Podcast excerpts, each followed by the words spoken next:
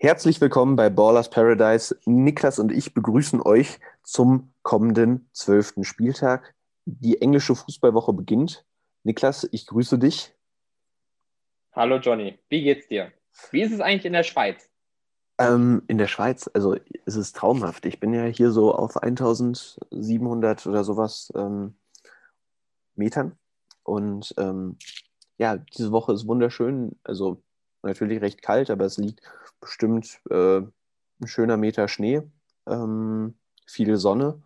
Also ich war gestern viel unterwegs, ich gehe gleich auch wieder raus. Ähm, ich kann ja leider kein Ski fahren und ich habe auch noch ein Verbot erteilt bekommen, bis Weihnachten damit zu beginnen, äh, wegen Verletzungsgefahr ah. und zu viel ähm, Risiko. Ja. Ach ja, interessant. Okay. Ja, das hört sich ja schön an. Ja. Bisschen Niklas. Sonne, ein bisschen Schnee, was will man mehr? Ja, es ist super Man will schön. noch einen guten, ja, was will man mehr? Man will noch einen guten Bundesligaspieltag, ne? Richtig. Äh, um die Überleitung außer, noch zu schaffen. Außer, dass ich halt äh, am Dienstag ja schon anfange zu arbeiten und äh, das Ganze vermutlich nicht ganz so live verfolgen kann. Zumindest nicht die erste Halbzeit. Ja, aber gut, wir haben ja zwei Tage, Dienstag und Mittwoch, mit sehr interessanten Partien. Ja, richtig. Uns. Wir haben am Dienstag die Partien Eintracht gegen Gladbach, Hertha gegen Mainz, Werder gegen Dortmund und ein direktes Duell, Platz 6 gegen 7, Stuttgart äh, begrüßt die Berliner daheim.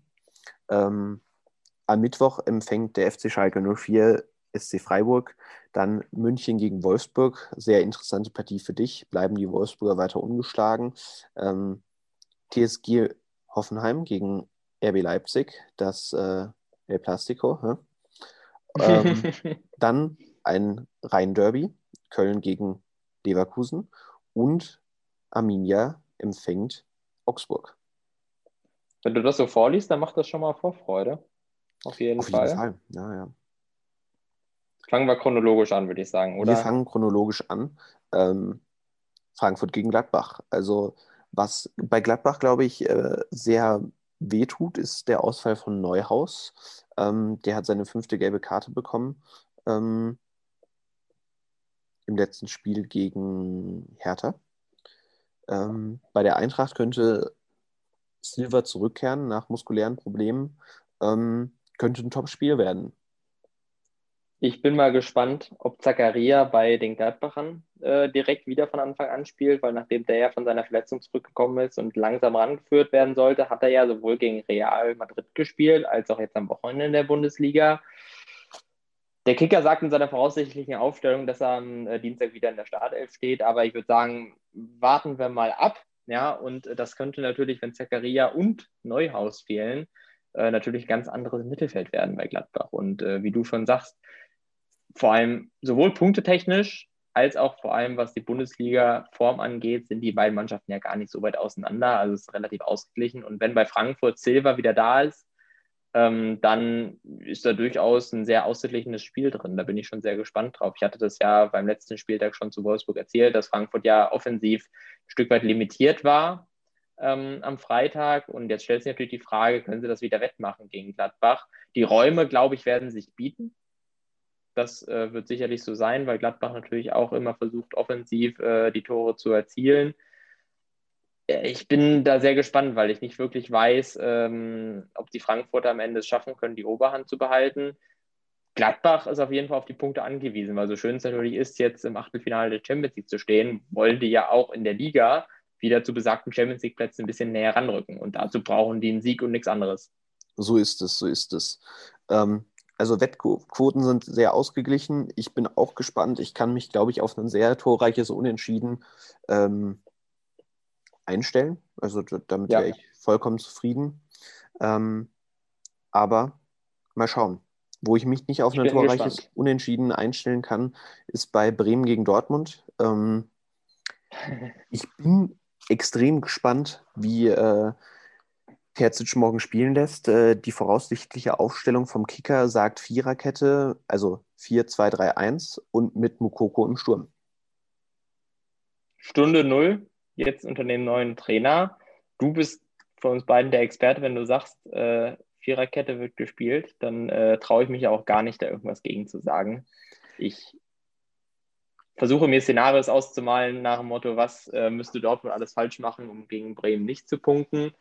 Es ist natürlich auch schon relativ lange her, dass unter der Saison ein Trainerwechsel in dem Verein stattgefunden hat beim BVB und deswegen kann ich es auch gar nicht so wirklich einschätzen, wie dieser ja, sehr bekannte äh, Trainereffekt da äh, mit reinspielen könnte, wie, wie viel motivierter die Spieler sind und ob das vielleicht da mal das Spiel dann schon ein Stück weit entscheidet, jetzt unabhängig von der Taktik. Schwer zu sagen. Also wie gesagt, ich, ich hoffe auch einfach, dass äh, der Kicker recht behält mit seiner voraussichtlichen Aufstellung ähm, und Viererkette gespielt wird, weil deutlich mehr defensive Stabilität gefordert sein muss nach diesen ja, grauenvollen Fehlpässen gegen Stuttgart.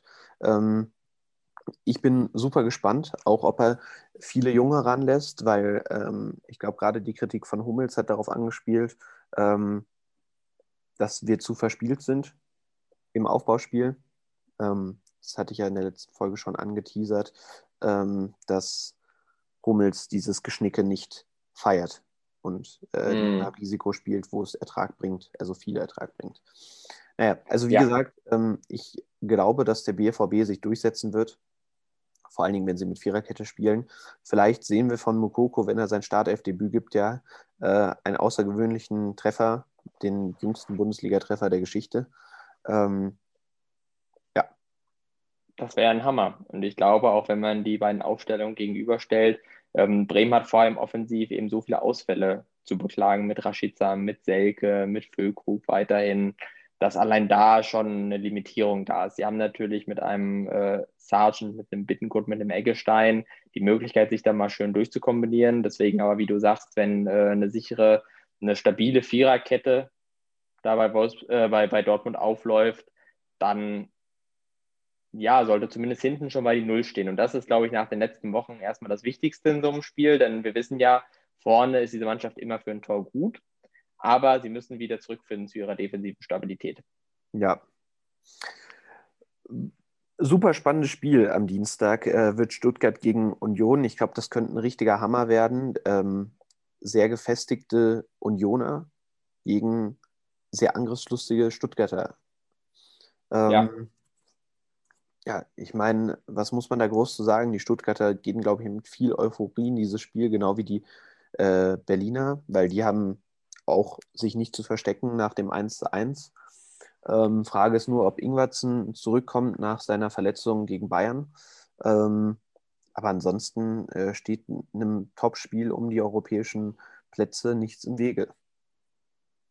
Also ich bin in der Weise ja gespannt, ähm, inwiefern Stuttgart vielleicht offensiv das Spiel machen wird und Union dann zu Kontern kommt.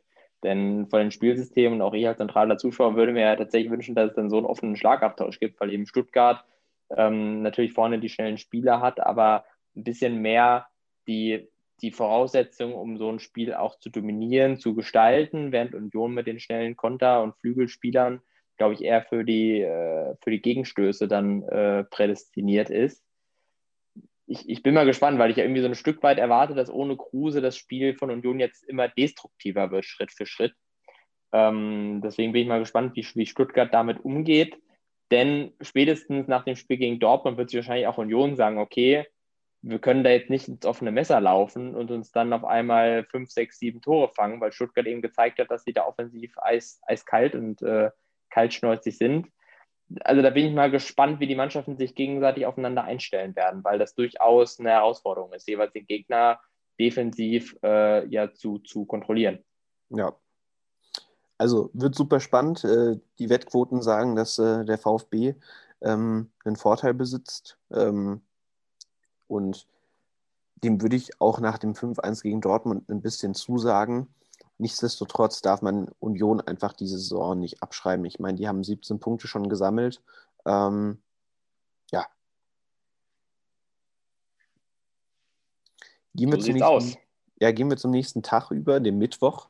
Da wird Schalke ähm, wieder einen Versuch starten, die Sieglos-Serie zu beenden und das gegen einen Kellerrivalen, den SC Freiburg. Ja, also da ist es wieder das Thema. Ist es, glaube ich, ein ähnliches Spiel wie Schalke gegen Augsburg, weil Freiburg und Augsburg da für mich vergleichbar sind. Ähm, Freiburg könnte, glaube ich, gegen Schalke relativ easy zu einem relativ deutlichen Sieg kommen, wenn sie ihre Chancen endlich mal verwerten würden. Und das ist, glaube ich, so das Hauptding, dass Freiburg da den Sieg in der eigenen Tasche hat. Ähm, Schalke muss, glaube ich, auf einen für sie günstigen Spielverlauf hoffen, um gegen Freiburg was mitnehmen zu können. Aus denke meiner Sicht. Denke ich auch. Ähm, ich bin mal gespannt, wie es äh, bei Schalke auslaufen, hinauslaufen wird. Ob Ludewig wieder in die Startelf zurückkommt nach seinen doch etwas schwächeren Leistungen ähm, bin ich super gespannt. Ja, absolut. Und ich meine, die müssen jetzt alle ein bisschen darauf achten. Die haben jetzt auch in den nächsten äh, Tagen viele Spiele vor sich. Ich meine, die haben äh, Samstag bzw. Sonntag gespielt. Jetzt spielen sie Mittwoch, dann wieder Samstag, Sonntag. Und ähm, dann folgt schon der DFB-Pokal am Tag vor Weihnachten. Den hatte ich gar nicht so richtig auf dem Schirm. Ja, also da haben wir einiges noch äh, vor uns jetzt tatsächlich in der kurzen Zeit bis Weihnachten. Weiß gar nicht, wie, wie ist das bei dir? Du bist ja jetzt wahrscheinlich äh, abhängig von der Situation in der Schweiz natürlich auch viel am Arbeiten. Es lohnt sich natürlich nicht, jetzt bevor der nächste Spieltag äh, gekommen ist, schon den übernächsten Spieltag zu besprechen. Deswegen, äh, ja, kann man da höchstens grobe Tendenzen, äh, glaube ich, aussagen, wie so das Jahr für die Vereine zu Ende gehen wird. Ne? Richtig, richtig, weil ähm, ja, ich werde am Mittwoch, am Dienstag starte ich ja, also morgen, ähm, und werde erstmal bis 3. Januar arbeiten. Ähm, und dann habe ich ganz regulär montags, dienstags frei. Ähm, aber wir werden über Weihnachten und Silvester durchgängig offen haben und dann, ähm, ja. Ja, so ist das. Deswegen, Apropos Tendenz, wie ich es gerade sagte, ich glaube, das ist äh, die perfekte Steilverlage, die ich mir selber gegeben habe für aus meiner Sicht natürlich das Topspiel des Spieltages. Ja, auf jeden Fall. Bayern also ich mein, gegen Wolfsburg. Ja, Wolfsburg immer noch ungeschlagen. Die Serie werden sie wohl nicht unterbrechen wollen. Ähm, ich bin super gespannt, auch äh, ob ähm, das rechts wieder mit einem Babu und Baku ausfallen wird oder ob Baku wieder ein Stück zurückrückt. Ähm, aber ich meine, im Großen und Ganzen hat äh, jetzt fehlt mir gerade der Name äh, des Trainers. Ähm, Glasner, Oliver Glasner. Ja, Glasner, die Qual der Wahl bei der Aufstellung. Ja, also ich rechne tatsächlich nicht damit, dass Babu spielen wird, denn nach seiner langen Verletzung hat er ja am Wochenende gegen Frankfurt direkt mal 90 Minuten durchgezogen. Und da würde ich es auch als ein bisschen verfrüht ansehen, wenn er jetzt dann direkt schon wieder äh, über die volle Zeit gegen Bayern geht. Auch wenn es natürlich meine Lieblingsbesetzung wäre, weil äh, das schon sehr vielversprechend war, was die beiden da zusammen performt haben. Generell ist natürlich der große Medienkonsens, die Wolfsburger schaffen es vielleicht nach, ich glaube, 27, 28 Spielen in München das erste Mal auf Sieg zu spielen haben noch nie gewonnen in München. Die guten Spiele, die es für den VfL gab, waren immer zu Hause. Und ich bin notorisch, ja, wie das ein guter Fan immer ist, äh, eher skeptisch und zurückhaltend. Denn ich, ich glaube nicht, dass das Wolfsburger System so kompatibel ist mit den äh, Schwächen von Bayern, sage ich mal. Weil um die Bayern-Schwächen wirklich ausnutzen zu können, bräuchtest du vor allem ein, ein starkes Kontersystem was bei Wolfsburg bisher nicht so gut funktioniert hat. Sie haben in den Spielen besser gespielt und auch gepunktet, wo sie einigermaßen das Spiel übernehmen konnten und eben sich nach vorne kombinieren konnten, das aber nicht in so einer überfallartigen Konter, ähm, äh, in so einer Kontereinstellung. Und deswegen weiß ich nicht so ganz, wo der Erfolg für den VfL am Ende herkommen soll, spielerisch. Natürlich Weghorst da vorne, super Mann, aber so einfach, wie das jetzt beispielsweise für Union in den letzten Wochen ähm, geklappt hat, wäre ich mir gar nicht mal sicher, dass Wolfsburg das automatisch dann auch hinbekommt. Hm. Also ich bin super gespannt. Ich kann mir auch vorstellen, dass es sehr ausgeglichen werden könnte. Ich habe gerade nochmal geguckt, äh, wann die Wolfsburger denn das letzte Mal so richtig überzeugend gewonnen haben gegen die Bayern. Ähm, und ich meine, da hat Kevin De Bruyne noch bei Wolfsburg gespielt, oder?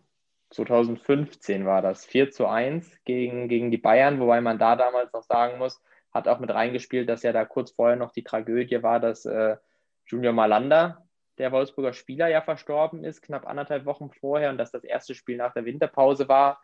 Deswegen ähm, damals eine enorme Emotionalität diesem äh, Gipfeltreffen beigewohnt hat. Wolfsburg natürlich gut in Form gewesen, haben aber auch aufgrund dieser emotionalen Komponente im eigenen Stadion Bayern am Ende mit 4-1 abgefertigt.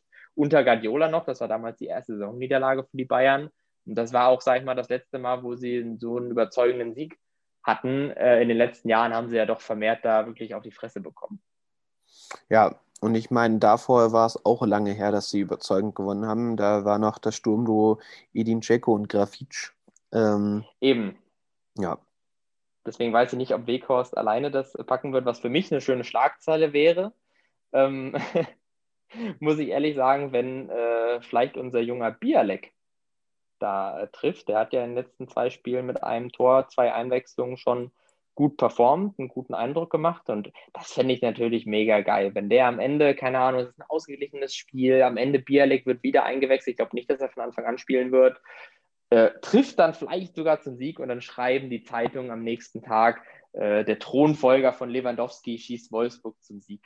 Da Bialek ja Landsmann äh, ist von den Polen. Das wäre das wär so, glaube ich, mein Wunschausgang, wenn ich mir jetzt was äh, wünschen dürfte. Dein Highlight wäre das sozusagen. Absolut. Ja. Also ich kann mir vorstellen, dass es ausgeglichen wird, dadurch, dass die äh, Wolfsburger noch nicht ähm, verloren haben und dem auch, glaube ich, noch entgegensetzen wollen, dass sie eine Niederlage bekommen. Ähm, die Hoffenheimer werden viel damit zu tun haben, gegen die Leipziger auch nicht zu verlieren. Das ist meine Meinung. Ähm, aber ich glaube, die Leipziger werden sich durchsetzen in Hoffenheim. Glaubst du das? Ja. Wäre natürlich äh, entsprechend der Form aktuell verständlich. Ähm, ist einmal die Historie. Ich finde, die Mannschaften sind in der Weise gut vergleichbar, weil sie natürlich seit, seit mehreren Jahren jetzt schon den gleichen Spielstil praktizieren. Und wenn man sich da mal anguckt, ähm, sind die letzten Spiele alle für Leipzig ausgegangen, maximal ein Unentschieden. Das letzte Mal, dass Hoffenheim in diesem Fall überzeugend gewinnen konnte, das ist schon so zwei Jahre her.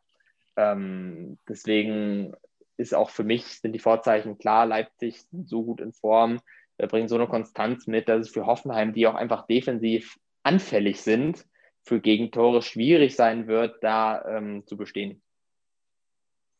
Ja, also ich kann mir nicht vorstellen, dass Hoffenheim gewinnt, vor allem nicht nach dieser herben Niederlage gegen Leverkusen. Und wenn, die, wenn man liest, dass Angelino und Konate ähm, wohl in die Startelf zurückkommen werden, genau wie Forsberg, ähm, dann würde ich mir da in der Hoffenheimer Hintermannschaft schon meine Gedanken zu machen. Ja, absolut. Also da äh, ist meine Meinung auch relativ klar, ähm, in welche Richtung das Spiel gehen wird. Und dann haben wir am Mittwoch einen Derby von zwei sehr formstarken Teams, dem FC Köln und Bayern 04 Leverkusen. Ähm, was da deine Meinung dazu? Hätte ich ja nicht gedacht, dass wir das jetzt sagen. Köln und Leverkusen, beides formstarke Teams. Die Wettquoten zeigen natürlich, dass äh, die, die Formstärke unterschiedlich zu bewerten ist, sage ich mal. Wir haben einmal ein formstarkes Kellerteam und ein formstarkes Spitzenteam. Deswegen, ähm, ja, ist, ist Leverkusen natürlich prädestiniert, das, das für sich zu entscheiden. Ich bin mal gespannt, wie sie mit der Tabellenführung umgehen, ob das nochmal so zusätzliche Kräfte freischaltet. Aber was äh, die Mannschaft unter Peter Bosch dieses Jahr ja vor allem auszeichnet, ist, dass sie auch durchgängig durch eine Partie äh, relativ konstant gute Leistungen abliefern und nicht, wie es zuvor oft der Fall war, dass sie auch in einem Spiel phasenweise sich abgewechselt haben zwischen quasi Genie und Wahnsinn, sage ich mal da wird es für die Kölner enorm schwierig, ihre, ihre Erfolgsserie fortzusetzen. Und ich finde es auch ein bisschen vermessen, ehrlich gesagt, äh, wenn sie jetzt nach drei erfolgreichen Spielen sieben Punkten da auf einmal noch Leverkusen aus dem Weg räumen. Auch wenn man natürlich sagen muss, dass genau diese Top-Gegner für die, äh, ich sag mal in Anführungszeichen, kleinen Teams, zumindest jetzt gerade sportlich gesehen, oft ja ganz angenehm sind. Ich meine, die Kölner haben ein super Spiel gegen die Münchner abgeliefert, haben dann aber trotzdem 2-1 verloren, haben 2-1 gegen Dortmund gewonnen. Äh, gegen Wolfsburg 2-2. Wolfsburg 2-2. Warum nicht Leverkusen äh, zu Hause gegen Leverkusen auch einen Punkt mitnehmen oder sogar siegen? Zumal die Leverkusener ähm, am Samstag ähm, es zu Hause gegen die Münchner zu tun bekommen. Und ja, also ich bin ja. mehr als gespannt weil ich dir ehrlich sagen muss, also ich setze da voll auch auf Leverkusens enorm starke Abwehr. Also vor allem äh, Tapsoba, der für mich ein hammermäßiger Spieler ist, der mit so einer krassen Ruhe am Ball agiert, äh, auch in, in, stressigen Situationen. Tar ist auch in den letzten Spielen wieder mit einer deutlich äh, ansteigenden Formkurve zu bewerten gewesen. Ähm, deswegen, das ist für mich natürlich enorm schwierig, äh, dass Köln sich da irgendwie durchkombiniert und auch Ecken, Standards wird, glaube ich, schwer sein, damit zum Erfolg zu kommen. Ja, denke ich auch. Ich was heißt, ich hoffe, dass äh, Köln einen Punkt entführt, aber ähm, wäre natürlich. Ja, gut, aus deiner Sicht kann ich das verstehen. Für mich und die Tabelle wäre das natürlich optimal, äh, aber ja. Leverkusen wird sich, denke ich, am Ende durchsetzen. Ähm, ich meine, die haben da vorne so einen Brechersturm, die werden die Kölner, glaube ich, hinten ein bisschen überrennen. Zumal ich, wobei ich diese Aussage schon häufiger getroffen habe, äh, meistens im Zuge äh, mit Borussia Dortmund. Ähm, und da wurde ich, glaube ich, immer eines Besseren belehrt. Mhm. Und dann haben wir am Schluss noch die Partie Bielefeld gegen Augsburg, Niklas. Ja, was sagen wir dazu? Es ist wieder ein Kellerduell. Es ist äh, Mannschaft auf Platz 16 gegen Mannschaft auf, na Platz 10 mittlerweile. Huch, Entschuldigung. Dann ist es ja eigentlich äh, tabellarisch gesehen gar kein Keller, äh, Kellerduell. Aber ich finde, von der Leistung her ist das absolut ausgeglichen. Also Augsburg hat ja, mehr schlecht als recht den Punkt mitgenommen gegen Schalke und ähm, da, da, braut sich auch so ein bisschen was zusammen, weil eben von diesem Starten, von dieser guten Startform, die wir ja auch hier im Podcast zelebriert haben bei Augsburg, ist nicht viel übrig geblieben. Äh, deswegen weiß ich auch da nicht, ja, wie sich das entwickeln wird, das Spiel. Sollten sie das verlieren gegen Bielefeld, dann ist natürlich, da, dann brennt der Weihnachtsbaum bei den Fuggerstädtern. Ja, denke ich auch. Ähm, ich hoffe, dass Bielefeld äh, ein paar Punkte mitnimmt und Mainz und Schalke da hinten ein bisschen reindrückt.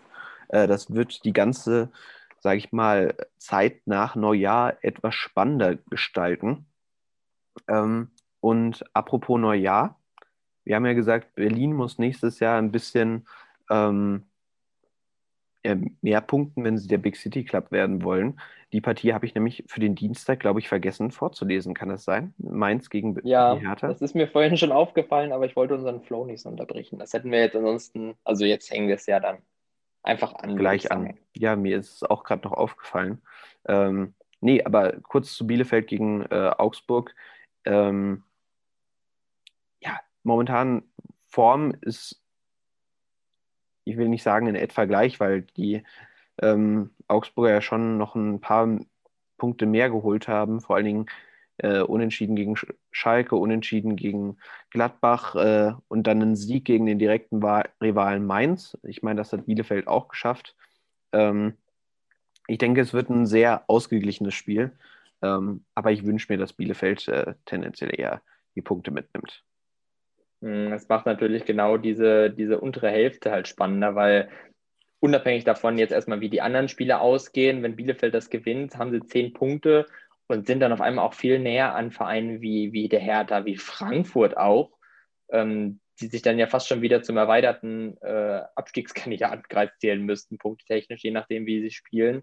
Und Mainz und Schalke werden dann natürlich deutlich abgeschlagen auf Platz 17 und 18, aber dafür würde der Rest wieder enger zusammenrücken, da hast du schon recht. Ja, und überleg mal, angenommen, Freiburg äh, nimmt einen Punkt mit gegen Schalke oder gewinnt sogar. Ähm, ja. Und Köln schafft es auch vielleicht einen Punkt mitzunehmen oder äh, selbst wenn sie verlieren. Aber die Bremer sind, glaube ich, momentan so von sich überzeugt, dass sie da kein Abschieds Abstiegskandidat mehr sind. Aber die sind halt auch nur vier Punkte weg von, vom Relegationsplatz. ja, und jetzt gegen Dortmund, wie gesagt, wenn, wenn wir ähm, ja, durchaus damit rechnen, dass die verlieren werden, Bielefeld auf einmal gewinnen, dann sind sie nur noch einen Punkt vor Bielefeld. So ist es. Das war ja. nämlich meine Kernaussage.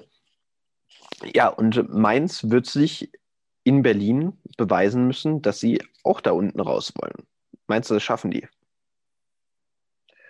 Ich ich glaube, allein schon deswegen, weil wir ja unser, unseren Meinungen hier so ein bisschen treu bleiben müssen und wir haben es ja schon so oft proklamiert, dass Hertha BSC Punkte holen wird, möglichst schon bis zur Winterpause, wenn ich erinnern darf, Johnny. Ähm, ja, ist, sage ich mal, sind da die Vorzeichen klar. Hertha muss jetzt mal Punkten, muss siegen und sie sind auch gut in Form. Die haben gegen Gladbach verdammt stark gespielt über weite Strecken. Mainz hat es eben im Kellerduell gegen Köln nicht geschafft, da ähm, mindestens mal ein Tor zu schießen oder sowas. Deswegen ja, spricht für mich jetzt nicht sonderlich viel dafür, dass äh, sie gegen Hertha jetzt auf einmal anfangen, da wieder äh, hardcore zu knipsen. Ja, zumal äh, bei Hertha Matas Kunja nach einer Gelbsperre, äh, Gelb-Rot-Sperre zurückkommt, ähm, was die Umstände der Mainzer, glaube ich, jetzt auch nicht begünstigt. Ähm, und dann hast du da vorne einen schnellen Sturm mit Luko Bakio und Dilrosun und einem kreativen Kunja. Da wird die Mainzer hinter Mannschaft ganz schön beschäftigt werden, denke ich. Und ähm, ja, ich glaube, dass Berlin sich durchsetzen wird. Ja, also ja. Da, da gehen wir tatsächlich pari. Das, das würde ich jetzt einfach mal so unterschreiben. Wäre auch meine Vermutung. Und dann hätten wir, glaube ich, eine sehr ausgeglichene Tabelle, sowohl vorn als auch hinten, wenn wir unsere ähm, Prognosen so ähm, abgeben und die sich bewahrheiten sollten. Definitiv. Und weißt du was, was jetzt äh, passend wäre?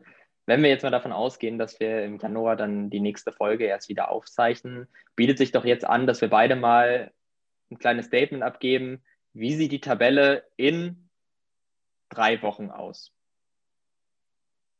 Hm, lass mich kurz schauen. Ich habe gerade noch kurz auf die weißen Westen von Torhütern geschaut und Manuel Neuer hat in elf Spielen nur zweimal zu Null gespielt.